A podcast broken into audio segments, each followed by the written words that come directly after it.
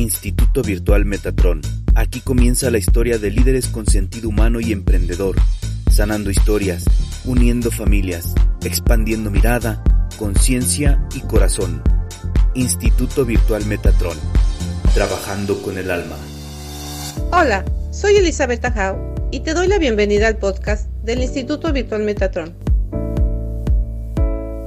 Si deseas saber cómo comunicarte mejor con los niños como padre profesional, te invitamos a tomar el diplomado en Pedagogía Holística, basado en las constelaciones familiares. Ya puedes inscribirte al número que está en la descripción.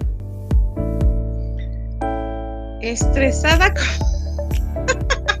Ay, Lucy. Estresada como siempre. Y eso que tienes un hijo. Preguntémosle a, los, a nuestras abuelas cómo la vivieron con 10, 15, 20 chamacos. Dice, ya no más. Hay que coordinarnos como mamá. Y la única manera de estar mejor es estar bien con nuestros padres. Cuando estamos bien con nuestros padres, fluye la energía de la vida y las cosas en nuestra vida fluyen mejor. Lo que nos condena es el juicio y precisamente pues de eso se trata este módulo. A veces eh, cuando tenemos chicos adolescentes nos quejamos de cómo son tan groseros y cómo nos juzgan, pero nos hemos dejado de mirar y nos hemos olvidado que nosotros también fuimos adolescentes, que también nosotros fuimos algo de groseros y que a veces en esa manera de ser pensamos que, no éramos tanto hasta que nuestros hijos nos lo muestran. esa pequeñita tuya te está enseñando cosas muy grandes. Y es cuando aprendemos a apreciar el trabajo que mamá nos hizo a nosotros. Porque si estamos vivos y estamos aquí es porque mamá lo hizo bien. Seguimos aquí. Así que, ¿qué vamos a hablar hoy? ¿De qué vamos a hablar hoy? ¿Cuál es el tema que quieren trabajar hoy? ¿Hablar del juicio? A mí me late mucho hablar del juicio, pero si tienen otro tema, pueden escribirlo. Porque, ¿qué es el juicio? El juicio es aquello que miro, que no me gusta y que nos han enseñado a través del tiempo. Eh, la sociedad ha condenado, dice la sociedad, esto es bueno, esto es malo, esto sí, esto no. Y desde ahí estamos muy equivocados porque nos han llevado a mirar como miran otros y hemos dejado, dejado de mirar como es lo correcto para nosotros. Una de las cosas por las que nos debemos dejar de llevar es por nuestro corazón. La cabeza siempre nos va a desviar. Nos han enseñado en matemáticas que la cabeza resuelve los problemas, pero no, estos no son problemas matemáticos. Las cuestiones de la familia son, son asuntos del corazón, son asuntos emocionales, entonces el corazón siempre tiene la mejor respuesta para nosotros, porque el corazón vibra con tu cuerpo y como el cuerpo se quiera sentir, es decir, si el cuerpo se siente cómodo, estable, armonioso, entonces el cuerpo te está diciendo, esta es la mejor decisión que has tomado o que es buena para ti. Pero si el cuerpo se siente incómodo, molesto, hasta se enferma, pues es que ese lugar no es para ti, ni la relación es para ti. O sea, hay algo que, está, que ya no está vibrando bien, ya no está equilibrada. Entonces, ¿qué nos toca? Mirar el juicio desde lo que fuimos adolescentes. para poder entender ahora nuestros hijos adolescentes. ¿Y qué pasa en la adolescencia? Como dice la palabra, adolecemos. Duele, duele la vida que tenemos. ¿Y cómo duele la vida que tenemos? Duele desde nuestra percepción. Nótese cómo cada uno de nuestros hermanos, viniendo de la misma madre y del mismo padre, somos tan distintos. Percibimos el mundo distinto. Y esto va desde la manera en que crecimos y nacimos, porque cada hermano nace en cada etapa distinta de cómo están viviendo los padres su situación económica, social, laboral, e incluso hasta de salud. Entonces puede que un hermano nazca cuando los papás tienen una buena armonía económica, pero el otro hermano nace cuando los papás perdieron la chamba, ya no están chambeando y tienen problemas económicos. Entonces, claro que un hermano lo ve diferente que el otro. Y de esa manera transformamos nuestra realidad. Capturamos lo que consideramos como niños desde un criterio pequeñito, ese mundo, no lo inventamos. Crecemos con eso y después nos pasamos juzgando a nuestros padres por todo lo que hicieron mal. Rara vez agradecemos lo que, lo que hicieron bien. Y entonces hay una lucha interna de separación, porque estamos, crecimos en un seno familiar, eh, sin importar que crecimos con la abuela o con, no estaba nuestro padre, o que nacía, eh, crecimos ahí con la familia del papá, eh, del abuelo, con todos los hermanos de, de mi papá. no importa cómo, al final hay un momento donde buscas la adaptación personal en lo social, o sea, buscas dónde embonar fuera de casa. Y es cuando, cuando los papás a veces dicen, vamos a salir este, el fin de semana a la casa de la tía, ¿y qué dice el adolescente? No, yo ya no voy, yo, yo no te acompaño, pero ¿qué vas a hacer si no me vas a acompañar? No, yo aquí me quedo viendo viendo mi celular, ¿no? O haciendo la tarea. Cualquier justificación buena tienen para quedarse. Y es cuando vemos que nuestros hijos empiezan a separarse de la familia. Ya están buscando su individualidad, su dependencia. Y duele. Claro que duele como papás cuando lo ves crecer y cuando ya no quieren ni acompañarte a la esquina por las tortillas como antes lo hacían, ni al mandado. Y entonces, e, en ese rol de adaptación, se encuentran con otros amigos, con la misma vibración, con la misma manera de pensar. Y, y claro que hablan de los papás. Qué tan buenos, qué tan malos son nuestros papás. Y ahí nos estamos equivocando muchísimo. Y también nosotros como adultos nos equivocamos mucho porque no estamos mirando todo el esfuerzo que hicieron nuestros padres y no lo vamos a comprender hasta que nosotros somos papás. Cuando nosotros conocemos la batalla que hay allá afuera, la batalla en la lucha de un puesto, la batalla de conseguir un dinero para llevar a casa, ah, broncas que a veces nos aventamos económicas, compromisos, deudas. Y ahí es cuando empezamos a comprender a nuestros padres que no la tuvieron fácil. A veces nos quejamos por, por lo que nos dieron de comer y por lo que no nos dieron de comer, por cómo nos vestimos, por cómo vivimos y hasta cómo nos trataron.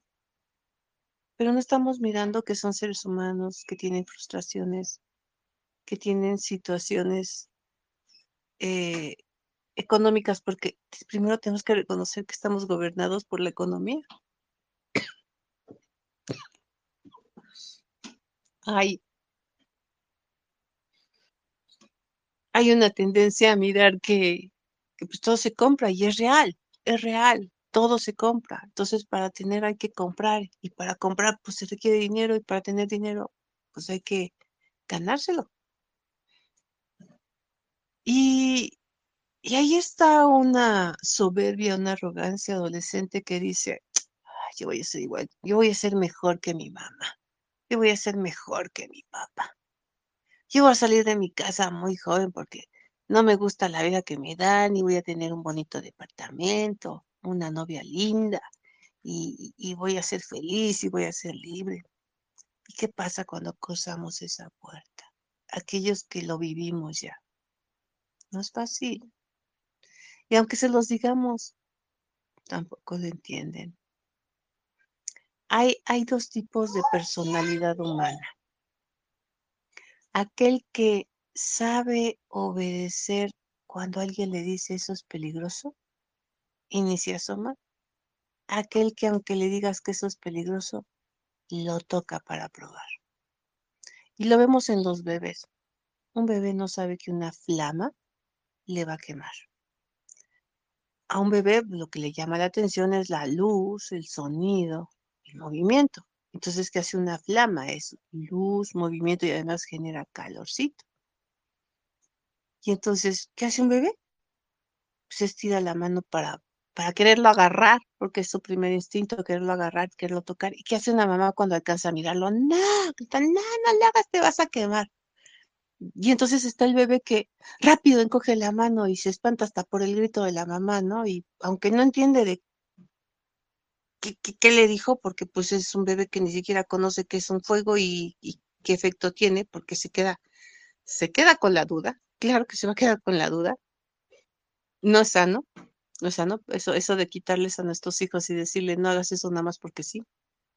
Se requiere toda una explicación porque sí que los seres humanos aprendemos en basados en las experiencias. Es la única manera en que aprendemos. y está ese pequeño temeroso donde aunque le digas que no, mete la mano al fuego. Y déjalo que meta la mano al fuego a ver cuánto dura. No dura ni un segundo, microsegundo, porque en cuanto siente el ardor, la va a quitar. Pero ya aprendió. Ya sabe que eso no se toca. Ya sabe que eso duele y ya aprendió. Y entonces así vemos a nuestros adolescentes, aquellos temerosos que se atreven a experimentar la vida con todo y aquellos que la piensan dos veces, porque así lo aprendieron en su casa, así les enseñaron. Pero al final, cada uno de nosotros, aunque nos digan, no camines por ahí, no hagas esto, no hagas lo otro, lo hacen. Y cuando lo hacen, se encuentran con las experiencias bonitas y las amargas. ¿Y qué tiene que hacer un papá? A un papá, a una mamá, le duelen sus hijos.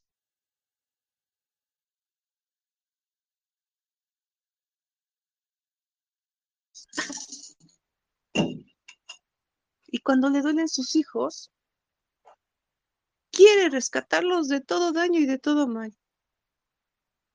Cuando en realidad se nos olvida que ellos nacieron para experimentar, para vivir sus propias experiencias. Y por eso el adolescente tiene que ser hasta cierto punto ignorante, porque si no, no se atrevería a experimentar. Y eso es lo que le da la madurez que nos prepara para la vida. Así que, ¿qué nos toca a veces hacer nuestros padres? Como padres.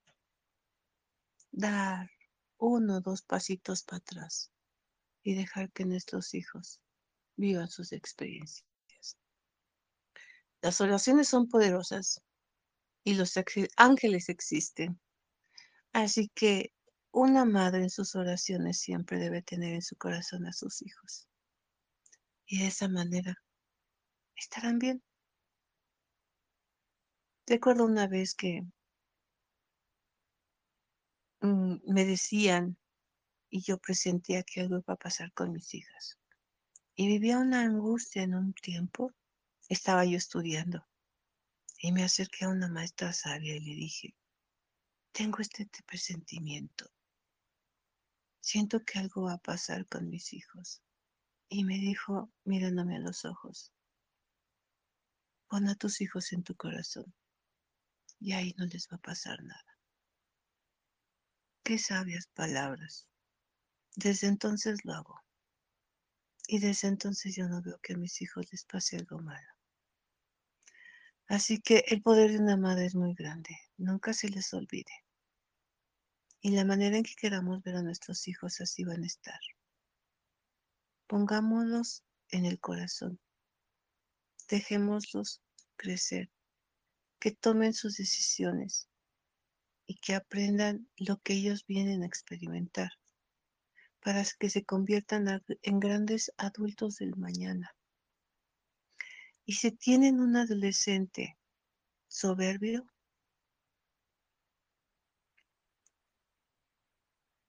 Hay momentos en que los hijos ya no hacen caso, porque están en su, su poder, en su autoridad interna y, quieren hacer lo que, lo que quieren vivir.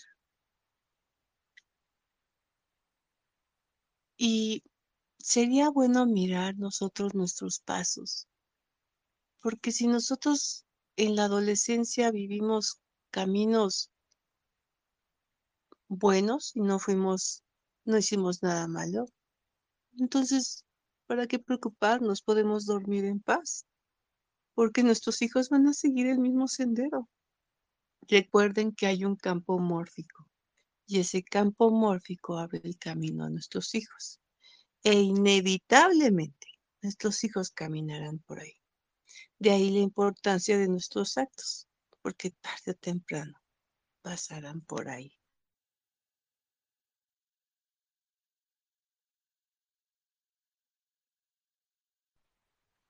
Así que hay que actuar y hay que obrar como sabios. La psicología nos ha enseñado que un hijo deja de programarse hasta los 18 años. Así que lo que le dices hasta los 18 años, pues hasta ahí se le quedó selladito, bien guardadito. Y pues eso aprendió. A veces de adultos nos arrepentimos de algunas cosas que hicimos y esas no las podemos borrar, porque el pasado no se borra, se cambia. La manera en que veo las cosas de mi pasado, hay que cambiarlas porque si eso me hace sufrir, pues tengo que hacerme responsable de mis actos y cambiarlos. Y cuando tengas un hijo soberbio, arrogante, con mucho juicio, mírate al espejo, porque todos reciben la cucharada de su propio chocolate. Acuérdense que hay una ley kármica y tarde o temprano el latigazo va a llegar a nuestra.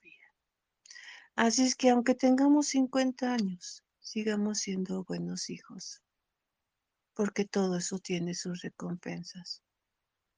Algunos me dicen, pero ¿cómo puedo ser un buen hijo cuando mi padre me golpeaba tanto, cuando era un alcohólico y le pegaba a mi madre, o cuando mi madre me pegaba tanto por todo? Tienes razón. No es fácil amar a esos papás, pero al final, ¿qué opción tienes? Porque tú eres el óvulo de tu mamá y tú eres el esperma de tu mamá. Y hay un campo mórfico de información que te lleva a ser igual. Y si hoy te pregunto, ¿y tú? ¿Cómo tratas a tus hijos? Te darás cuenta que no, no lo haces tan igual como ellos pero si lo haces como algo como ellos, al final eres ellos. Entonces, ¿qué toca? Abrazar tu origen, amar tu origen. Y solo de esa manera podemos transformar nuestra propia existencia desde cómo miramos a nuestros padres, porque somos el espejo de ellos. Somos mejores, sí, sí, somos mejores en el sentido de que pues mi papá es mi papá, mi mamá es mi mamá, pero yo tengo la potencia de los dos dentro de mí. Eso me hace, wow, súper dotada. Pero si juzgo a mis padres, pues me juzgo a mí misma. Y tampoco pues me toca ponerme en esa posición altiva de ser superior a ellos. No, no soy superior. Y no soy superior porque existen jerarquías. Y la jerarquía dice que tu papá y tu mamá nacieron antes que tú, mucho tiempo antes que tú. Así que ellos son los grandes y yo siempre seré la pequeña. Y no importa si yo tengo 50 años, mis papás tendrán en este momento 70, 80 años. Al final seguirán siendo más grandes que yo. Entonces, nuestra soberbia y arrogancia a veces se desploma cuando sufrimos las mismas consecuencias. Y qué tarde, qué tarde reaccionamos, cuánto tiempo herimos, cuánto tiempo hicimos daño. Yo recuerdo haber sido una hija rebelde, muy rebelde y contestona, pero no recuerdo haber sido grosera con mi mamá. Y ahora, eh, al pasar los años, una de mis hijas me habla bien feo, pero bien feo. Y me enojo. Y un día estaba mi mamá conmigo, porque yo le contaba a mi mamá, ay, mamá, es que mi hija me hace esto y esto. Y se quedaba callada mi mamá, nunca me decía nada. O luego me decía, regáñala, ponla en su lugar, no está bien, no es correcto. Y un día ella lo hizo delante de mi mamá.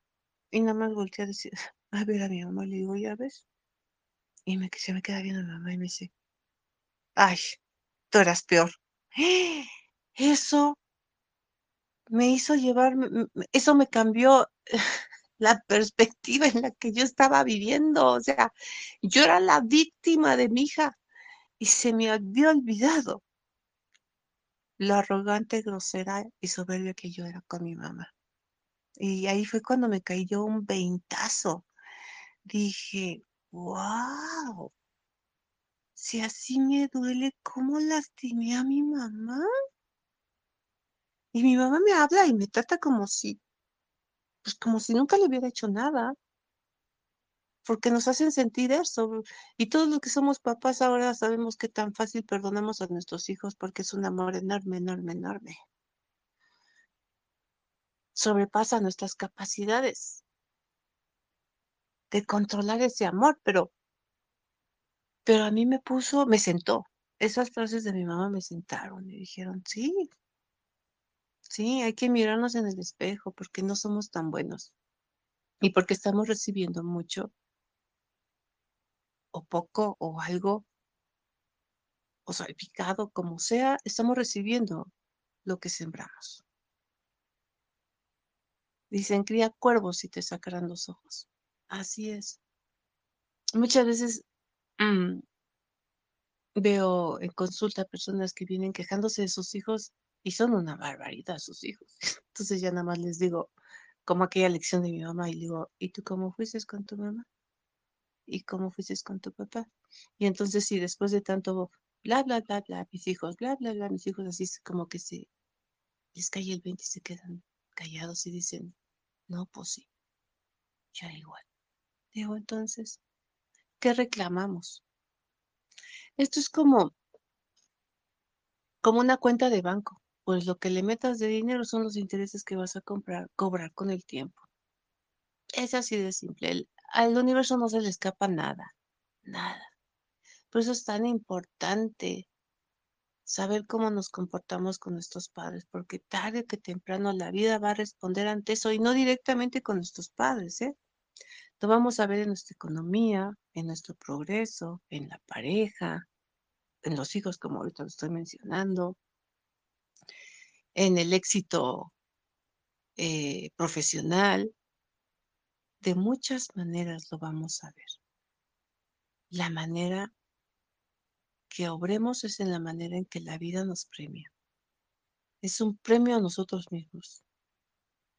Y nunca se nos olvide que dentro de nosotros están nuestros padres y en la medida en que yo los juzga, eso, eso me condenará. Bien dice, hay una frase que dice, con la vara que midas, serás medido. Y es muy certera. Yo la veo mucho en, eh, cuando hablo campos mórficos, ay, pero sí, pero medidito, la misma medidita. Es así, así nos llega. Así que, ¿qué vamos a hacer con nuestros hijos soberbios a veces? Pues nada, mirar atrás. Mirar cómo lo hicimos nosotros para merecer esto.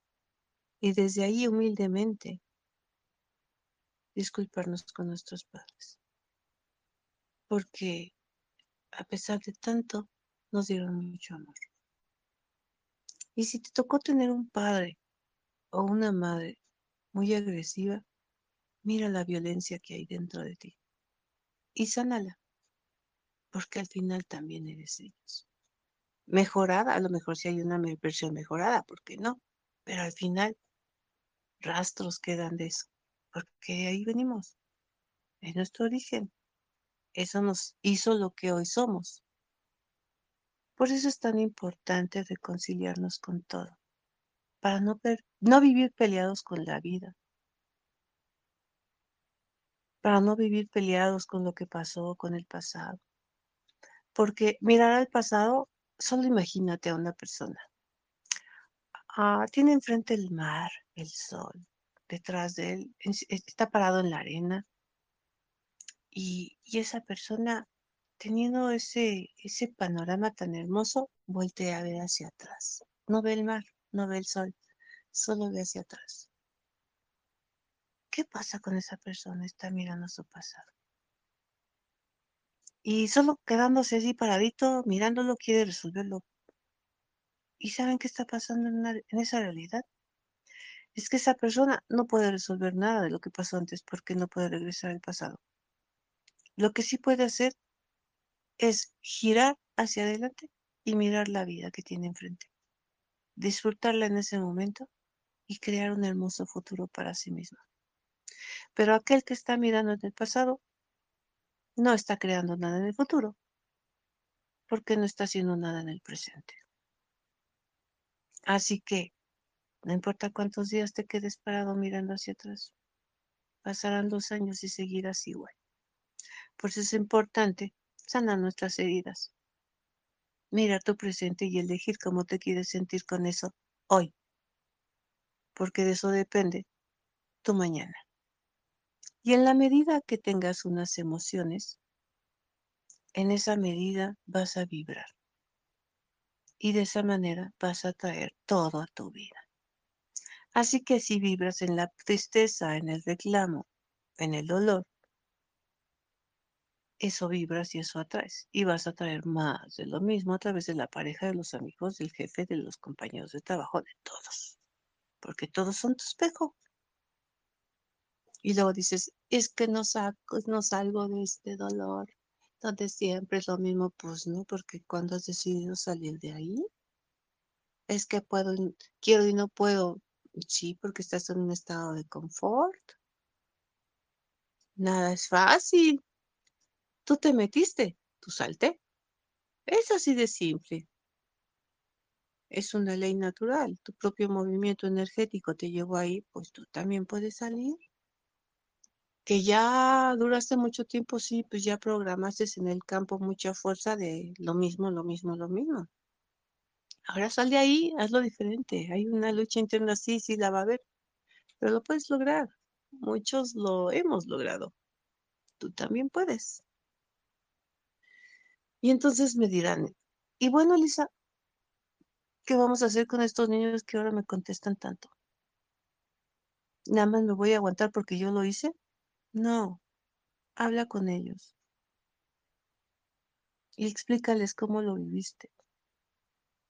Muchas veces van a mantenerse en la rebeldía porque es necesaria esa rebeldía. Claro que es necesaria esa rebeldía natural de la adolescencia porque si no, no nos atrevemos a ir al mundo.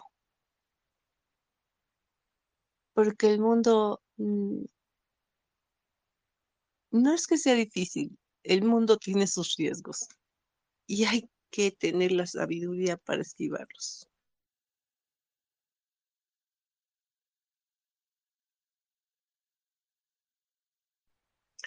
Así que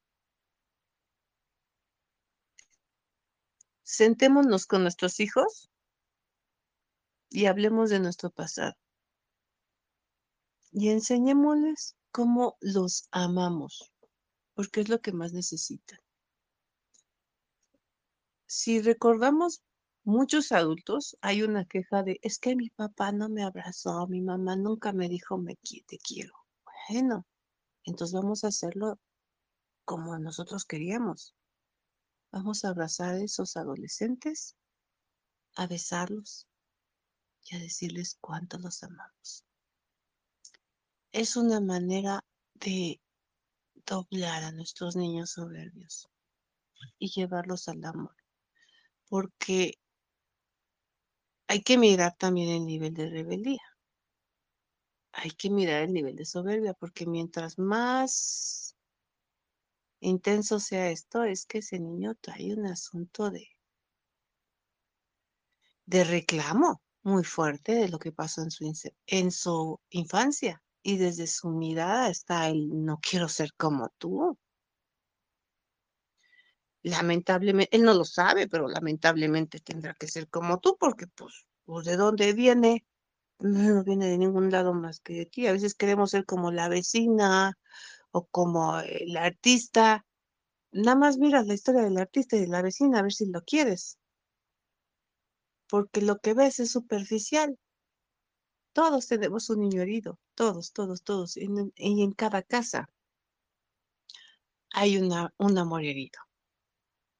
Así que no nos salvamos de esta porque la humanidad es creada de esto, de las emociones, y se atora en su mundo infantil. Y todas las implicaciones que salen en tu vida es todo aquello que se marcó en tu infancia. Y eso marcará tu adolescencia. Y si no lo rescatas en la adolescencia, te lo llevarás a la madurez. Y dirán, es que la madurez ya te, ya es para que pues nos enseñó a salir de ahí. No. Les diré que veo gente que, y lo hemos visto, gente que se muere con las mismas broncas. No salió de ahí, nunca salió de ahí. Nunca perdonó a la madre, nunca perdonó, perdonó a la esposa, nunca perdonó al, al compadre, al socio que lo, que lo traicionó. O sea, cuántas heridas se van. Y ahí es donde estamos cargando historias transgeneracionales. Nada de esto se pierde el universo. El universo todo lo guarda. Nada lo excluye, no hay una lección que diga al universo, ah, esto sí, esto no, esto sí, esto no, no, no, no, se va parejito. Así lo que tú hagas, tus hijos reciben. Así que tener mucho cuidado. Desde cómo pienso, cómo hablo, hablo, cómo obro y si hay coherencia en lo que pienso, hablo y digo ah, y hago. Porque esto, sí o sí, se llevarán mis hijos. Incluso si no los conozco. Porque claro que hay muchas personas que tuvieron hijos y ni siquiera saben que tienen hijos. Hablando de los hombres, porque las mujeres siempre saben si tienen o no tienen hijos, pero los hombres no. Muchas veces no saben si tienen hijos. Hay que mirar cómo obramos, qué es lo que estamos dejando, cuán todo lo regado estamos dejando. Si queremos cambiar lo que sucede en la humanidad, todo empieza por mí. Y esto lo aprende mi familia. En mi familia es el ejemplo del vecino. Y los vecinos entran en un inconsciente colectivo de la colonia y luego la colonia en el Estado, el Estado al país, del país al planeta y el planeta con el universo. Así es que hay muchísima chamba por hacer. Y solo va a suceder sembrando esa semillita en tu interior, tomando conciencia. Y si quieres un cambio con tus hijos, empecemos con nosotros, porque no dejamos de ser niños tampoco dejamos de ser adolescentes rebeldes. Siempre están ahí y saldrán de vez en cuando. Se asomarán, aunque ya estemos bastante mayorcitos. Pero es hermoso. Es hermoso siempre alimentar a nuestro niño. Es hermoso Acuérdense cuántos, cuántos, nada más oímos la música de, nuestra juventud y se nos mueven las caderas y las piernas igualito que aquel momento. Ese es el amor, la, la vibración maravillosa que nos regaló la juventud. Ahí va a estar, ahí va a pertenecer. y luego nuestros hijos se ríen de nosotros. Bueno, ya les tocará a ellos cuando hagan lo mismo y cuando sus hijos estén en otra onda y, y ellos escuchen su música y se les mueve el esqueleto acordándose de sus épocas. Las mejores épocas de nuestra vida es nuestra adolescencia, definitivamente. hay cosas muy lindas que vivimos con, las, con los amigos y, ese sentimiento de liberación, de libertad, de hacer lo que quieras y que no están tus papás ahí viéndote, haciendo hasta tus ridiculeces, pero eres feliz, somos felices cuando lo hacemos. ¿Por qué? Porque somos genuinos en ese momento. Porque soy yo y no quien quiere que vea a mi mamá o mi papá. Porque claro, los papás siempre van a querer que seamos muy leales a ellos y lo vamos a hacer, claro que sí. Pero hay lealtades que también vamos a romper. Porque hay cosas que ya no funcionan en las siguientes generaciones y vamos a hacerlo diferente. Si ahí nuestros padres se van a enojar, claro que se van a enojar. Entonces, ¿yo qué hago con este cambio de conciencia? La verdad es que yo veo a mis hijas haciendo cosas diferentes que me molestan porque no vibran conmigo, pero luego reaccionan y, y si hago, hago ese diálogo en mi mente y digo, tranquila, te están enseñando qué es lo que ella quiere. Y solo observa que pues tú no vibras con eso porque no, no creciste con eso ni lo vistes en tu familia, pero ella está haciendo algo diferente. Déjala que lo haga diferente. Si además lo que está haciendo no es nada malo, pues está bien. ¿Y saben qué? ¿Y si fuera malo qué? Porque algo que sí aprendí como consteladora, y lo sabemos muchos consteladores, es que nada es malo. Todo tiene una razón de ser y de existir. Entonces, como yo tengo esa realidad ahora, digo, pues no es malo, simplemente está siendo leal a alguien y pues lo está haciendo bien. Y si esa es la elección que tomo como alma para realizarse en esta vida, ¿quién soy yo para limitar esa realización? Y si entonces tomo conciencia de ser esa madre, que, que todo hijo busca como perfecta, entonces la dejo ser y sobre todo cuando la estoy viendo feliz. A mí no me gusta, pero si a ella le gusta. Y es tan simple como la música. Por ejemplo, a mí no me gusta nadita el reggaetón. Pero bueno, mis hijas nacieron en esa época. ¿Y quién soy yo para quitarles eso que les tocaba en resonancias a sus tiempos? ¿Y en cuántas generaciones hemos visto que a los padres no les gusta la música de sus hijos o la manera en que bailan sus hijos? Y cada generación es más abierta para bailar en la manera en que mueven el cuerpo. Y digo, bueno, pues este es la, el tiempo de la apertura sexual. no puedes contra el mundo. Y solo la dejo ser. Y entonces entra paz en mi alma. No estoy contra la corriente natural de todo un planeta, porque al mismo tiempo se mueve el planeta y vibra con todo esto, que nuestros hijos están vibrando. Así que no dejemos de ser sabios tan solo mirando quiénes fuimos. Y si amplían su mirada, se van a dar cuenta cuántas cosas bonitas que ustedes hicieron lo están haciendo también sus hijos. Sonrían y agradezcan el momento. Porque a través de la mirada de nuestros hijos somos felices.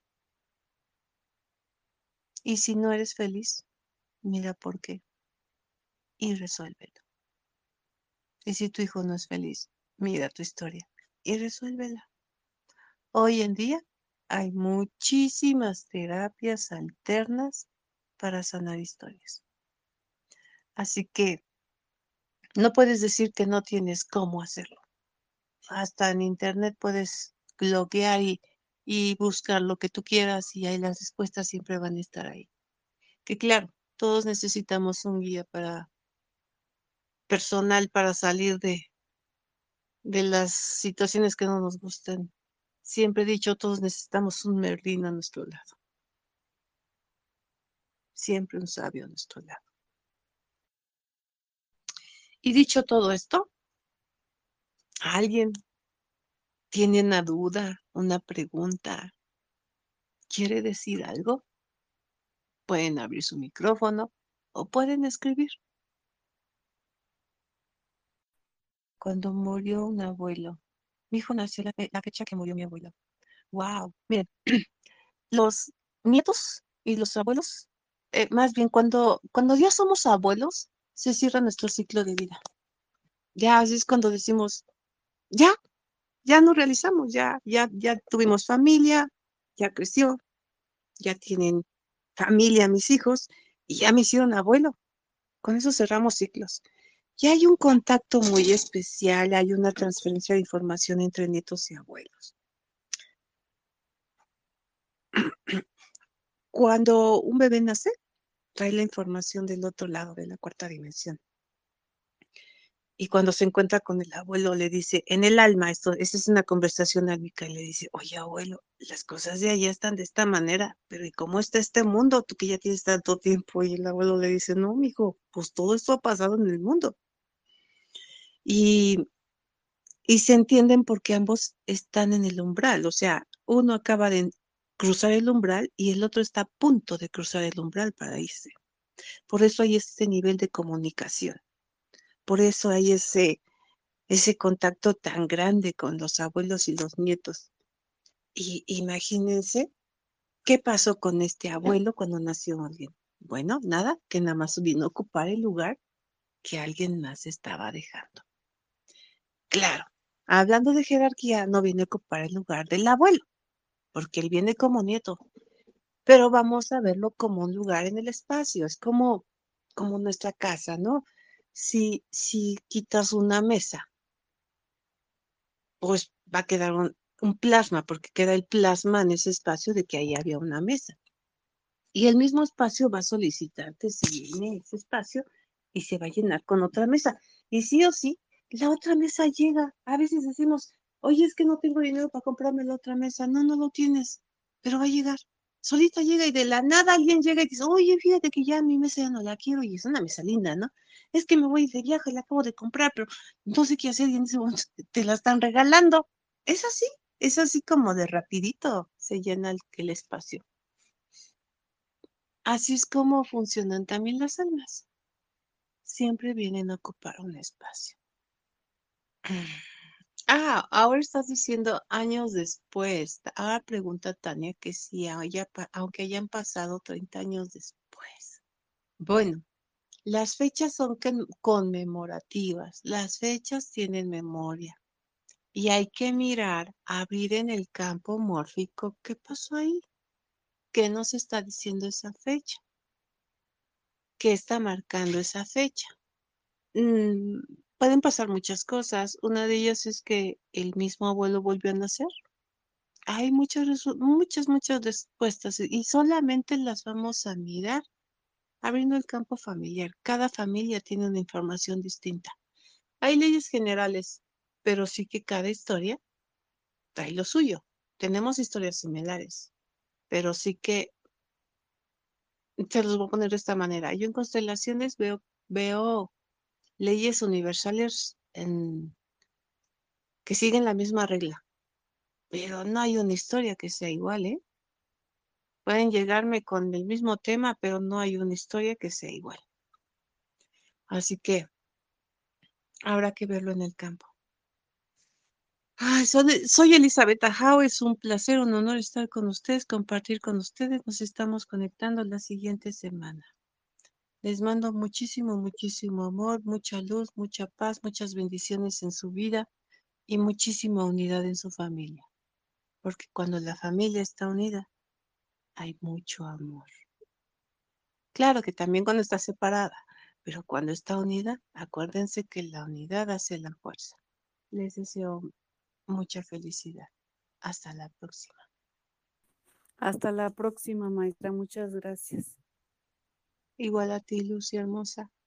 Chao. Sí.